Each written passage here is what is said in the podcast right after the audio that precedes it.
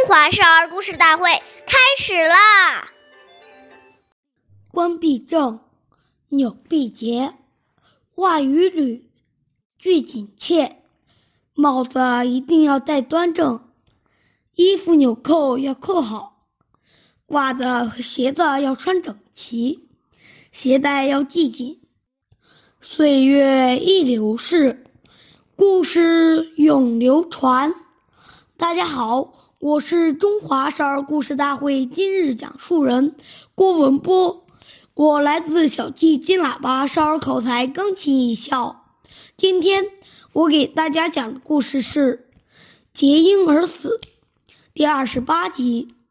孔子的学生子路是一个非常讲究仪表的人。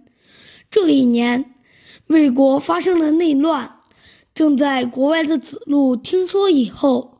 急忙往回赶，有人劝他：“现在国中十分危险，回去了很可能遭受灾祸。”子路说：“拿了国家的俸禄，就不能逃避祸难。”进城以后，子路竭力帮助国军平反，但还是因寡不敌众，被敌人的武士击中，帽子上的缨带也被割断了。子路知道自己难逃一死，立即停止搏斗，说：“君子虽死，但不能让帽子脱落而失礼。”于是从容的系好帽带和而死。下面有请故事大会导师王老师为我们解析这段小故事，掌声有请。好，听众朋友，大家好，我是王老师，我们来解读一下这个故事。我们说，一个人的穿戴表示了他的身份和地位，展示了他的气质和修养，反映了他的爱好和追求。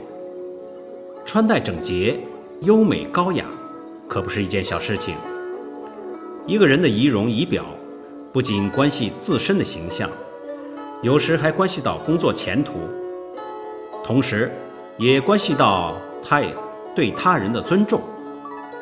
很多大学生去应聘时，穿得邋里邋遢，不修边幅，随随便便，看起来就没有精神，这样常常不会被录取。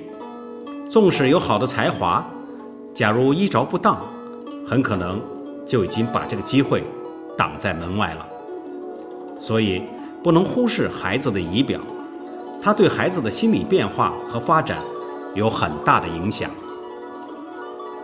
好，感谢您的收听，我们下期节目再会。我是王老师。